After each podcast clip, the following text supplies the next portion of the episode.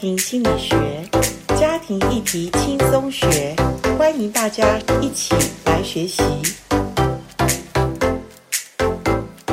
我们又来到家庭心理学，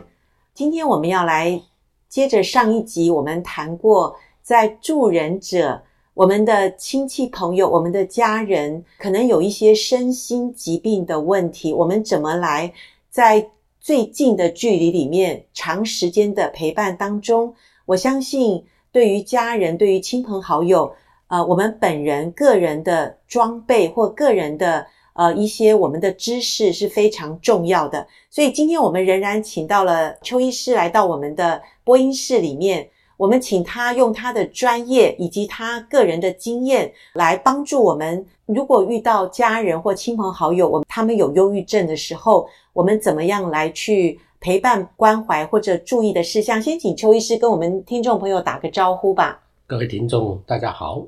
邱医师，您是台北市忧郁症啊、呃、医疗网的。一个家庭医师是吗？是的。好，那我相信你也遇到一些所谓来求诊的一些个人的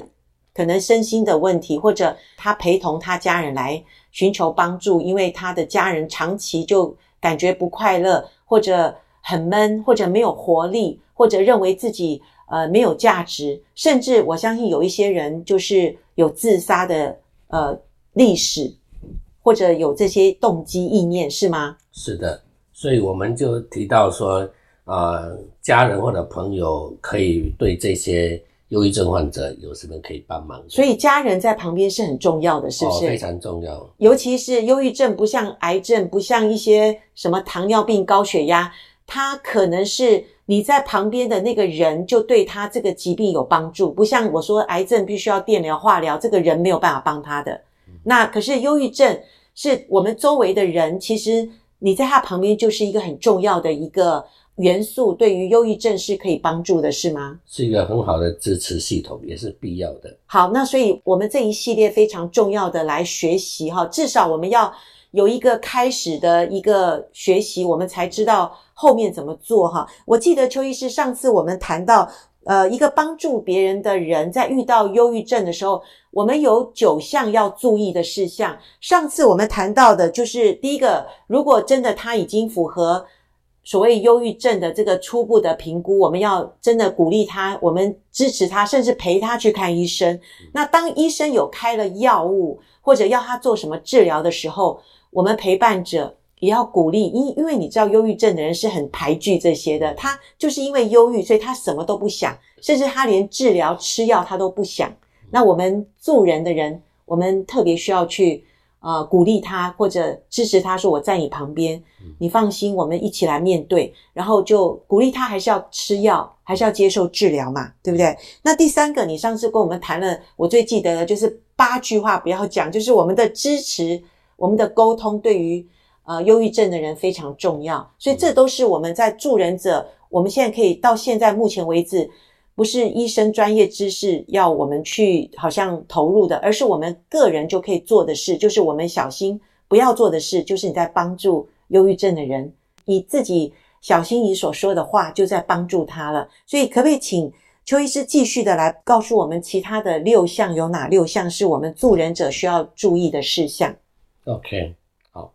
因为我们啊、呃，针对这些的病患啊、因为它算是一种慢性的疾病，所以它会影响到周遭的啊、氛围，还有家庭生活。那你身为一个家人或者朋友，除了刚刚所提到上次的呃三个重点以外，那第四个就是我们要鼓励个案要多活动，因为他本身就不想出去，然后人际关系也。啊，开始出问题，那甚至就是啊，户外的活动也都减少了。你知道那个北欧的人哈，在冬天的时候啊，会比较忧郁，有没有？为什么你知道吗？因为没有太阳，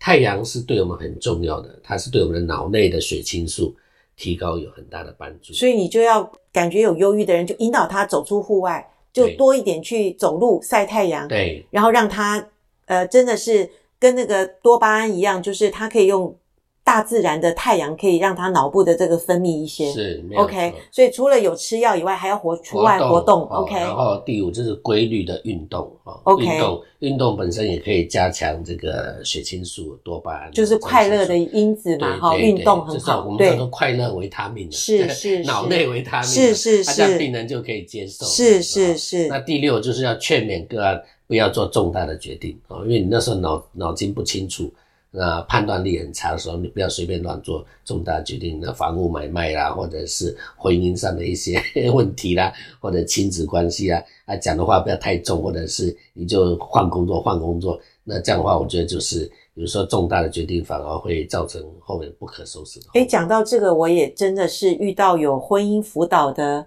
呃一对夫妻，其实。真的是有一方已经真的有一点忧郁了，甚至我可以觉得他已经陷入快忧郁症的时候，嗯、其实这时候我们是要先鼓励那个压力太大承担不起的那一个人先去看医生哈，双管齐下，就是他一方面他需要治疗他身体的疾病，可能忧郁症，一方面他要跟他配偶怎么样相处，还有另外那个配偶他就需要小心一点，不要去刺激他，不要再去。呃，让他觉得他一点没有价值，那这个会加重他们婚姻中的困难跟问题，嗯、所以这个也是你提醒我，也是很重要的。嗯、还有呢？哦，那接下来的呢？因为本身这个我们在呃支支支持这些病患的时候，很需要注意的哈啊、呃，就是他这种病人他比较容易跳跃性的一些的想法做法，所以造成他的亲朋好友的一个困扰。所以我们要协助其他的亲朋好友，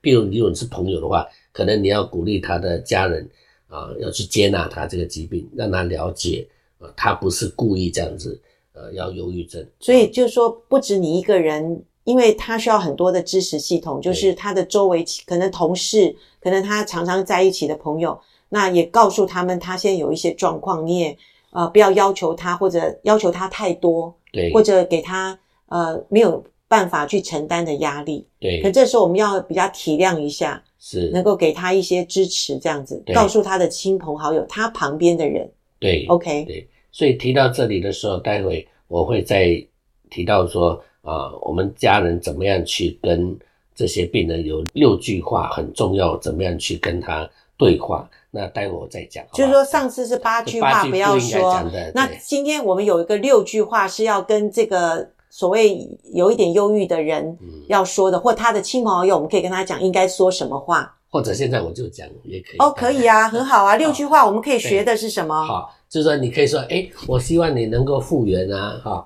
康复。虽然我们彼此都需要时间，但是我会陪着你，也会祝福你。就是要让他知道有人陪伴他。对，好，那但是你也不要太多太过的去。给他一个承诺，说我永远在你旁边。嗯、也许有一天你不在的时候，他会觉得很难过，你离开他了。嗯嗯。所以你的意思是说，支持他，告诉他身旁还是有人会支持他的。对对。第二句话呢，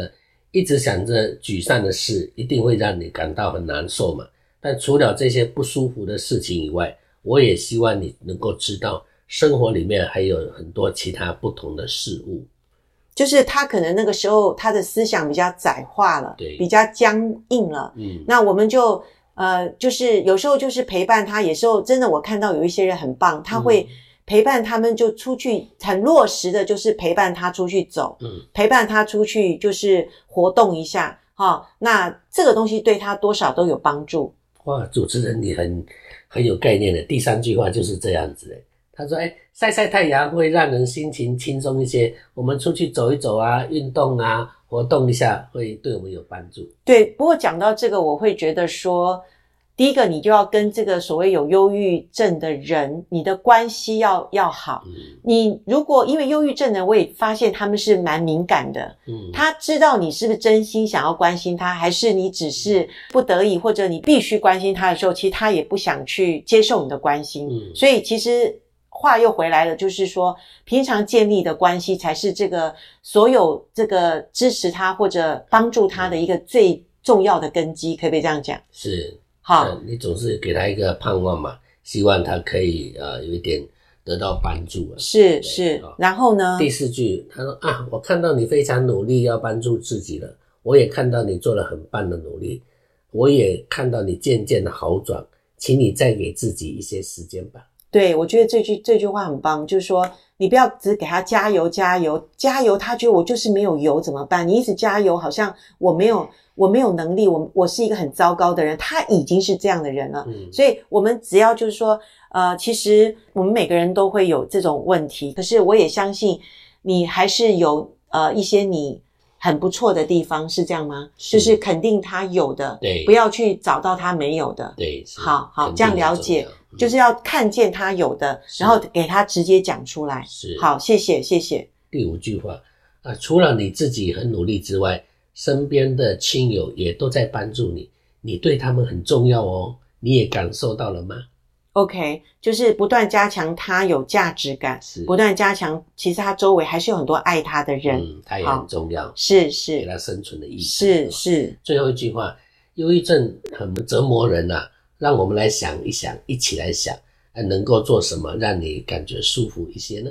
对，我们同理一下，其实因为他已经受了忧郁的困扰，嗯、那我们也要有一点将心比心，就是说，其实这个很折磨你哈，也是让你真的是很。不舒服，那我们再来想一想，怎么样办法可以帮助自己？然后你也接受医生的建议，好，然后也该服的药要服，然后我们可以做的事，我们想想看，我们可以一起做什么事，好，然后一起陪伴他。我想这个是，哎，如果没有没有真正的爱，很难做到这么多事情，诶，我真的觉得。是，所以为什么圣经上讲说，如果我们不照顾我们自己的家人，我们比不信主的人还更不好。意思就是说，我们的家人都很需要我们的陪伴关怀，而且那个爱是呃，真的是很久的忍耐，又有恩慈哈。如果我们对我们的家人没有真实的爱，我想我们呃对外人的爱那个有点。不是很真实，因为家人就是我们第一个需要去关怀的哈，所以我不知道听到这边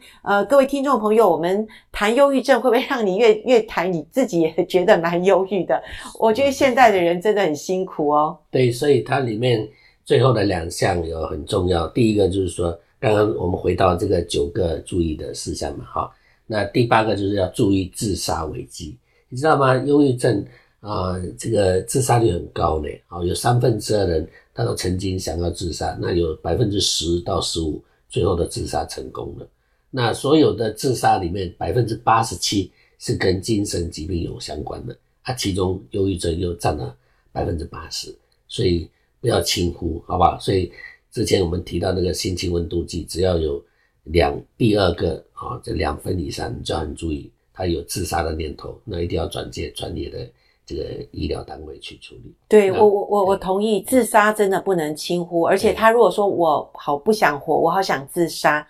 听众朋友，这是我们专业的一个助人者的一个训练，就是当有人说他想自杀或他不想活的时候，请你这时候也不要隐晦不谈，或者觉得谈了会更刺激他自杀。其实真正的专业里面，呃，张老师。的专线里面，当你谈这件事的时候，他会很认真的跟你谈哈，所以你也不要忽略这件事情。嗯，好，最后就是当然要自己要注意啊、呃，自己的这个身心的健康啊，就是说你在帮助别人的时候，你有时候也会陷入那种忧郁的一个一个情绪，或者甚至也跟着去，好像觉得被影响的话，那你要很小心啊，所以自己的身心健康。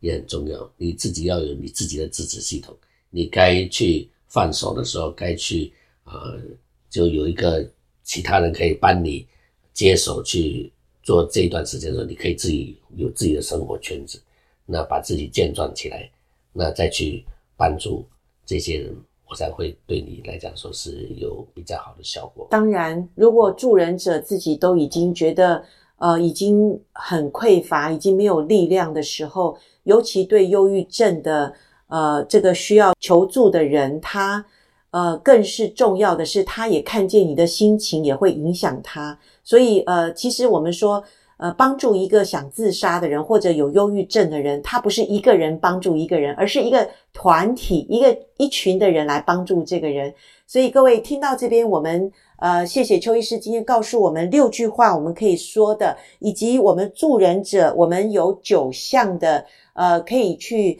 列出的一个清单，然后我们可以帮助我们家人或亲戚朋友有人是有忧郁症的人，我相信这真的是不容易的一条长远的道路。但是，我想助人者，我们自己要先有呃一个能力，就是我们可以让自己能够不要落单，自己不要感觉已经无力无望了。我们也不要被所谓忧郁症的人给拖下去，然后我们自己也变成很忧郁的人。我想这不是我们助人者所要得到的。呃，今天我们。在这一集里面，呃，我们最后用一句圣经上的话说：“喜乐的心乃是良药，忧伤的灵使骨枯干。”求主帮助我们所有愿意帮助别人的基督徒们。